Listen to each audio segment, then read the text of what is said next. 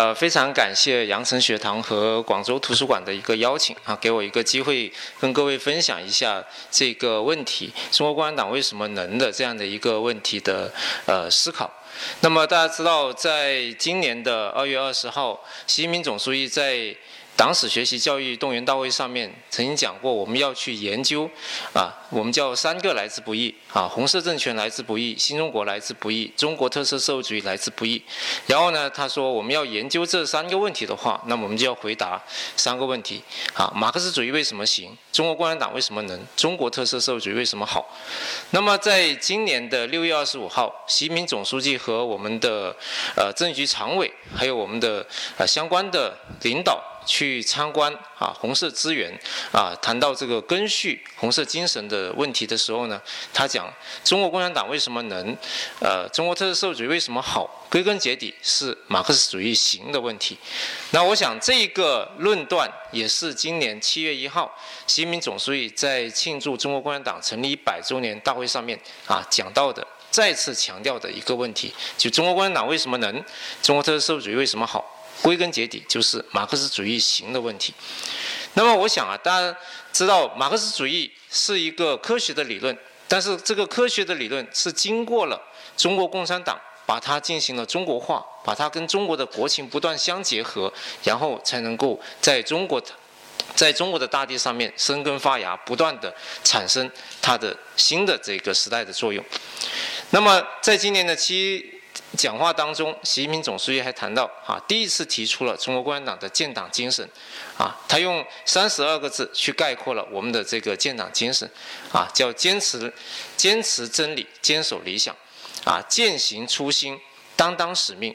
不怕牺牲，英勇斗争，啊，还有就是对党忠诚，不负人民。那我想，这个建党精神的概括，恰恰也是回答了中国共产党为什么能的问题啊。从我们对理论的探索，从我们对初心的坚持，那么从我们这个斗争实践的这样的一个角度，还有最后一个就是对中国共产党对人民的忠诚和担当，去回答了中国共产党为什么能的问题。那么从我自己的一个学习和心得层面上来看，我是做了四个层面上的一个总结，就从初心的坚持，从斗争的英勇，啊，从我们的理论的与时俱进，还有我们政党的自身建设的这样的一个角度，去跟各位分享一下我对这一个问题的一个看法。那么每一年的七。前前夕啊，都会大家都会在网络上面看到一个段子啊。今年可能因为这个段子出现很多次了，可今年就出现的比较少啊。但我相信大家可能都看过，就说这个中国共产党是史上最伟大的创业团队啊。一九二一年公司注册，然后呢，这个得到苏联的这个援助，然后打败了这个呃西方列强，实现了民族的独立解放。最后我们啊，这个一九四九年十月一号啊上市。这个实际上是网络上面一个很通俗化的这个讲法，但是呢，很有意思的一点是我发现啊，这个说法还真的有一个现实的出处。这个出处是哪里呢？这个出处实际上是毛主席的一封信啊，在一九四九年新中国快要成立的前夕，当时我们是召这个要召集全国各地的这些呃先进的人士到北京去参加这个建国。那么毛主席当时要请的其中的一位这个贤达，就是我们的中共一大的代表啊。我们曾经参加过中共一大，但是呢，后来因为跟陈独秀的意见分歧，然后这个退党的啊，这个李达。但是呢，他一直是从事马克思主义哲学的研究。那么毛泽东希望邀请他到北京去共商国事，但是这封信是要穿过国统区的。如果是被国民党拿到这封信的话，就很危险。所以毛主席当时呢，就用暗语写了一封信。这封信是这么说的：“他说，吴兄系本公司发起人之一，现公司生意兴隆，望速来参与经营。”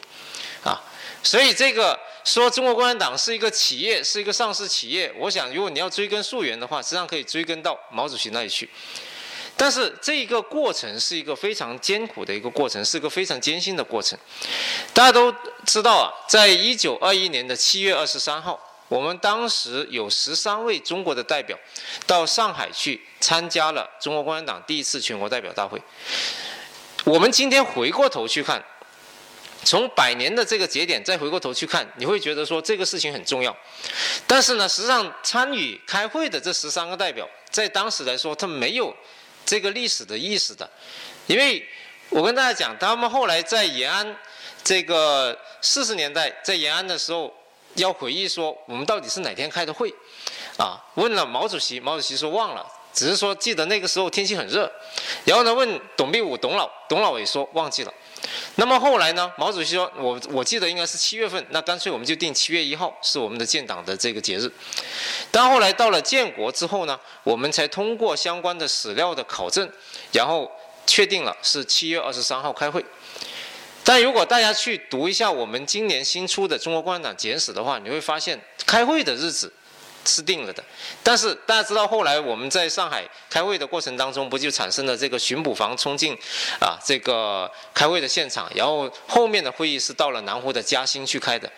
那么开到南湖嘉兴开会的时候呢，其中这个陈公博就不在那个会场啊，他提前走掉了。那么到底是哪一天闭幕的？我们今天还有很多种说法，有说是八月一号，有说八月二号，有说八月三号。所以你可以看到，在我们的简史上面只写了七月二十三号开会，但是具体哪一天闭幕的是没有写的。所以这个也说明了一个什么问题呢？我们在建党的那一天，一九二一年七月二十三号，大家决定建立中国共产党的时候，是没有想过想到过后面我们是经过二十八年的这样的一个斗争，就能建立了我们的中华人民共和国的，啊。事实上，在这十三位代表里面，他们的人生经历啊，我们也可以通过他们的人生经历去看到这一个革命的艰辛。因为大家可以看啊，一般你们在展览馆看我们中共一大代表的这个照片的排列的话，基本上是按照这样的一个顺序来排的，就十三个人，上面会有六个，下面会有七个，啊，这个排法是有一定的讲究的，啊，上面的六个人。除了前面毛泽东和董必武这两个是经历了从建党到建国的这个过程之外呢，另外呢四位何书衡、陈潭秋、邓恩铭、王尽美是在革命的过程当中就牺牲了。然后呢，下面的这七个人当中呢，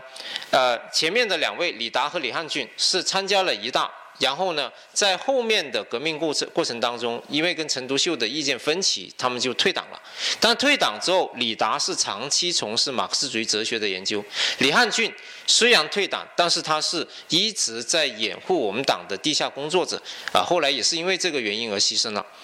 那么包惠生和刘仁静呢，这两个也是中途退党啊，而且他们两个还曾经加入过国民党。啊，刘文静还是中国当时这个所谓托派啊托洛茨基派的一个很著名的代表，但他们虽然加入了国民党，但是他没有这个做出损害党的事业的这个事情，所以他们两个在新中国建立之后呢，也是留在了大陆啊，从事社会主义的建设。那么后面这三个三个张国焘、陈公博和周佛海这三个是党史上面著名的叛徒啊。那么张国焘呢是。这个在长征的过程当中啊，要分裂党中央，到了延安之后，国共合作，他就跑到国民党那边去了啊。那么到了新中国成立前夕啊，他既不能留在大陆，也不能留在台湾啊，也不能去台湾，所以呢，他后来就跑到了香港，还在香港写了一个回忆录啊。晚年是去了加拿大啊，在加拿大的一个老人院啊，一个冬天啊，摔到这个床下面啊，然后呢，没有及时的有没有及时的救护啊，后来就去世了。那后面这两个陈公博跟周佛海啊，不仅是党的叛徒，而且是民族的叛徒啊。这两个是汪伪政权的这个重要的人物啊。当然后面后来的下场也是很惨的。所以呢，我们从中共一大的十三位代表的人生经历里面，其实上我们就可以看到，革命绝对不是一个轻易的一个过程，也不是一个非常轻松的一个过程啊。而且有很多很有意思的事情是什么呢？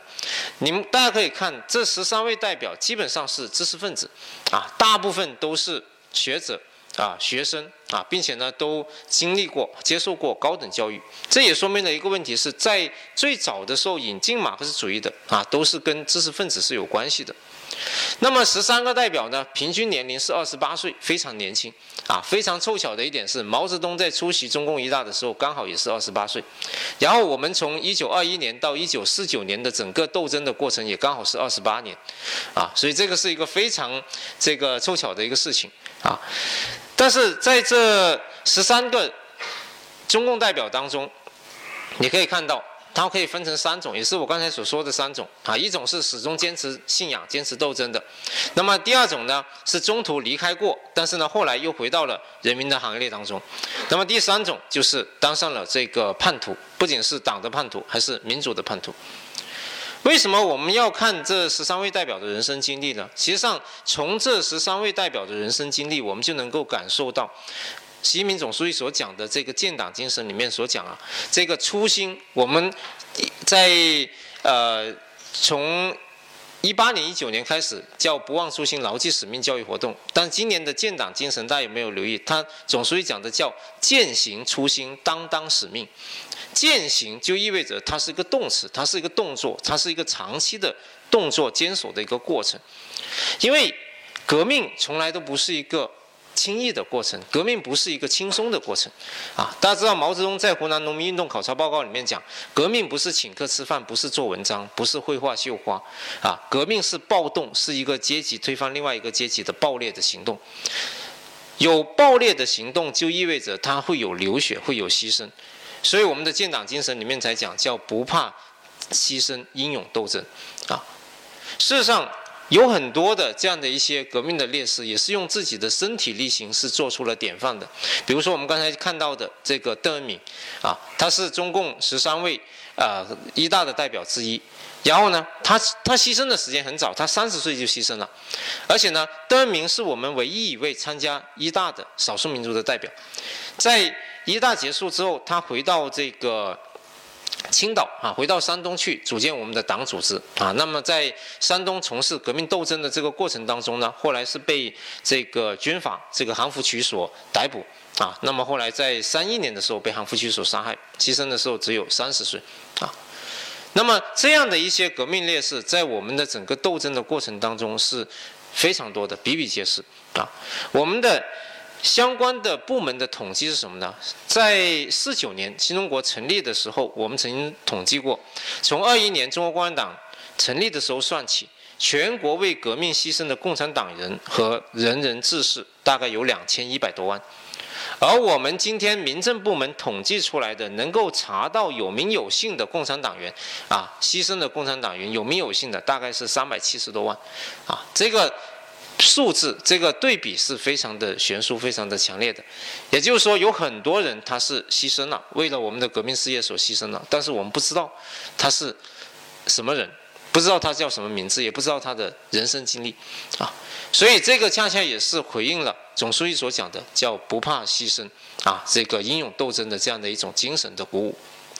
所以呢，今天我想我从四个层面上去跟各位去啊做一个分享。就为什么中国共产党能？为什么他能够从一个在建党的时候只有五十多位正式党员的一个小党，然后发展成为我们今天一个九千五百多万的世界第一大党的这么一个过程？啊，我认为在整个中国共产党百年的历程当中，我们可以看出它有四个层面上啊。这样的一个特质啊，一个是始终如一的人民至上的初心，第二个是不畏牺牲的英雄主义的精神，第三个呢是与时俱进的理论探索之路，还有第四个就自觉反思的政党建设之魂。那么，这个人民至上的初心，我们的呃中央的这个概括哈，中国共产党的这个初心就是为中国人民谋幸福，为中华民族谋复兴。但是我想，大家。回到历史现场的话，你就会知道，很多的革命者走上革命道路的时候，他其实并没有一个很成熟的、完整的理论的框架，他也不会用非常成熟的、非常啊这个成型的语言去概括你这个初心到底是什么。但是他们是用行动去概、去践行了他们的这样的一个初心和担当。在我们的马克思主义的这个创始人啊，马克思的这个中学毕业论文里面。他的最后一段话是一个非常脍炙人口的一段话。马克思在写下这段话的时候只有十七岁，啊。他在他的这篇中学毕业论文《青年在选择职业时的考虑》的时候，他说：“如果我们选择了最能为人类福利而劳动的职业，那么重担就不能把我们压倒呀，因为这是为大家献身。我们感觉到的就不是可怜有限自私的乐趣，我们的幸福将属于千百万人，我们的事业将默默的，但是永恒发挥作用的存在下去。面对我们的骨灰，高尚的人们将洒下热泪。”啊，这句话很著名啊，特别是最后那句话。我们在整个革命斗争的过程当中，很多革命者我们是不知道他的名字的。但是当我们回溯他们的革命斗争的精神啊，我想我们恰恰就是像马克思所说的那样啊，高尚的人们将洒下热泪啊。我跟大家分享一些这个故事啊，比如说这个彭湃啊，彭湃是非常著名的一位农民运动的领袖。啊，大家知道广州有个非常著名的革命遗址叫农民运动讲习所。农民运动讲习所呢，呃，今天大家去看到的那个番禺学宫的那个旧址，是因为毛泽东主席在那里主办了第六期的农民运动讲习。啊，但是呢，第一期的农民运动讲习，实际上它的主持人就是彭湃。啊，彭湃是最早开始做农民运动的，但是呢。非常有意思的一点是，这个被毛泽东称之为叫中国农民运动大王的人，他本身就是地主阶级出身，他家是广东海陆丰地区的大地主，非常多的土地，啊，彭湃自己说，呃，这个在他家里面被统辖的男女老幼哈，这些农民不下千五百人，而他的家庭只有不到三十个人，所以他们家平均一个人就有五十个农民为他服务。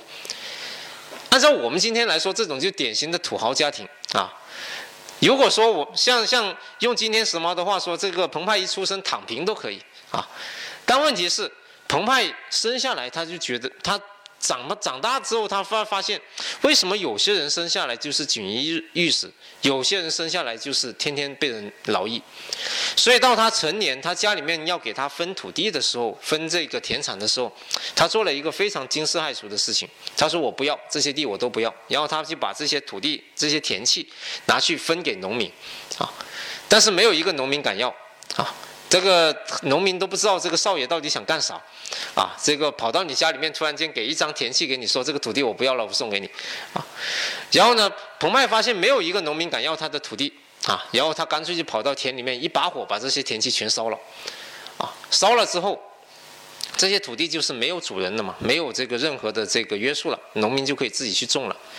所以他他这个农民家庭出身的儿子啊，但是呢，就做了这个地主阶级的啊，呃，地主阶级出身的这样的一个土豪啊，但是就做了这样的一个叛徒。所以他说，在他家里面，除了三兄五弟不加可否之外，其他男女老老幼都恨他入骨啊，他大哥差不多要杀他而甘心。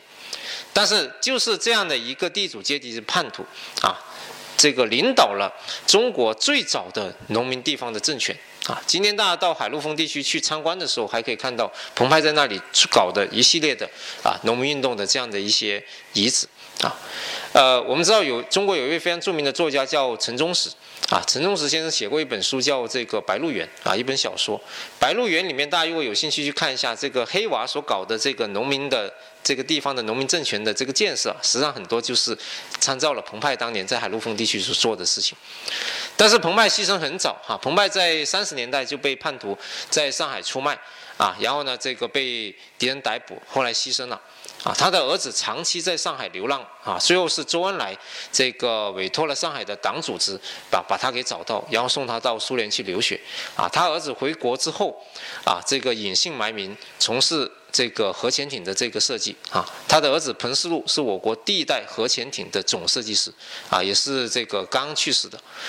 所以呢，可以说这样的一个革命家庭啊，我们去回过头去仔细琢磨的话，你会发现啊，这他的这样的一个家庭里面，为什么会出现这样的一个啊，这个所谓的啊地主阶级的这样的一个叛逆者啊？我想啊。这样的一些故事，在我们的整个斗争的过程当中，也是非常的这个非常的典型的。我再给大家讲一个，啊，在长征的这个过程当中，就出了一个非常呃有意思的一个事情，也是一个非常紧急的一个状况啊。在长征的过程当中呢，当时这个董振堂将军啊，当时率领一支部队是打后卫的，就阻击敌人，掩护主力掩这个撤离。那么在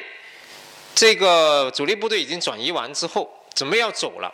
突然间发生了一个事情，一个女战士要生小孩，啊，然后这边部队要撤离，这边一个女战士要生小孩，那怎么办呢？董振堂就要求战士们回去重新构筑战线，然后呢继续打，继续阻击敌人，啊，那么有些战士问他说要打到什么时候？啊，董振堂就回了一句话说你要打出一个让小孩生出来的时间，结果呢就又。这个拖了敌人拖了两三个小时啊，一直等到这个女战士把小孩生下来的，这个部队才转移。但是就这两三个小时里面呢，我们就知道有很多战士可能就牺牲了。所以回到这个驻地的时候呢，有很多小战士啊，心里面很这个很不是滋味。就如果早几个小时走，我的战友可能就不会牺牲。就因为你要生小孩，我要在那里继续打，结果跟我朝夕相伴的好兄弟可能就牺牲了。但是人家刚生完小孩，你又不能够跑到他面前去骂他，所以很多小战士呢，经过这个女战士身边的时候啊，就用眼睛去瞪他。所以董振堂当时就讲了一句话说：“你们瞪什么瞪？我们流血牺牲不就是为了这些孩子吗？”啊，我觉得啊，董将军的这句话，恰恰就是阐述了中国共产党人走上革命征程的一个最早的初心。他没有那么多的这个豪言壮语，但是。他就是告诉你，我们这一代人已经很苦，我们的国家也很弱、很贫穷，我们不能够再这样下去。那我们要用我们自己的牺牲来换取我们的下一代他有更好的生活。所以我觉得这个实际上就是一个非常典型的初心的一个阐释。包括像澎湃也是一样，啊，为什么那些农民这个衣不裹体啊，食不果腹？那他必须要用这样的一种方式去寻找一个能让大家。吃饱饭、穿暖衣服的这么一个啊，过上这样的一个生活。所以，中国共产党人在整个革命的这个过程当中，实际上就是在坚持这样的一个初心、这样的一个追求、这样的一个理想啊。所以在我们的整个党史教育活动当中啊，习近平总书记经常讲到这个故事，就半条被子啊。我们在长征的这个过程当中，在湖南啊，三个女战士借宿的时候，第二看到这个老乡家里面没有被子。走的时候准备把这个被子留给老乡，啊，那老乡怎么都不要，所以这个女战士后来就把这个被子剪了一半，啊，留给这个哦我们的这个农民。所以啊，这个老人家说什么是共产党？共产党就是自己有一条被子也要留半条给老百姓的。我想这些战士们在做这个事情的时候，其实也没有想那么多。啊，这个初心，这样的一个理想的追求，实际上就是我们要让我们的老百姓过上好日子，我们要摆脱这样的一个啊落后挨打的这样的一个局面，我们要打出一个新中国。所以，我们看我们的解放军啊，我们都很亲切的叫他叫人民子弟兵，啊，子弟兵，这说明什么问题？子弟就是跟人民站在一起的，我们就是这个跟人民是这个。这个像像鱼和水一样的这个关系啊，我们知道这个刚刚这个河南也在这个抗洪啊，我们在各种这个网网站上面都可以看到，我们的子弟兵走的时候啊，老百姓往车上给他们扔各种各样的这个慰问品啊。我看昨天还看到一个新闻，是我们有一支部队为了知道老乡们在这个必经之路上面等着他们，啊，为了这个不让这些不能不能违反纪律嘛，不能收这个老乡送的这些礼物啊，部队的领导就决定绕路啊，宁愿要一条远路都不经过那条那条啊，老百姓已经早早在那等着的路啊，所以这样的一种关系啊，我想恰恰就是一个非常典型的初心的一个阐释，正因为你。始终把人民放在第一位啊，那么人民就跟你站在一起啊，所以像这个平山县，河北的平山县啊，这个包括这个平山团啊，这个人民子弟兵的称号，包括这位平山县的这位子弟兵的母亲啊，我们为什么能够得到人民的支持？首先的一点就是人民认识到、知道啊，共产党是为人民服务的。啊，共产党是没有自己的特殊的阶级利益，它始终是跟人民站在一起的，所以这个我想就是我们这个初心信仰的象征追求。也正是因为有这样的一种追求，所以中国共产党才能够从小到大由弱到强，啊。大家想想，我们长征去到延安的时候，我们才一万多人。然后呢，在整个抗战的这个过程当中，大量的全国各地的爱国青年都到延安去，啊，把宝塔山看成是自己啊这个心目当中啊革命的一个象征，啊，不仅是很多普通的青年，包括很多官宦家庭、富裕家庭的这样的一些子弟，啊，也到延安去追求他们的革命的理想，啊，为什么？就是因为共产党没有自己的这样的一个私心私欲的追求。我们就是为人民服务的啊，这个初心就是始终把人民放在心上。所以到今天，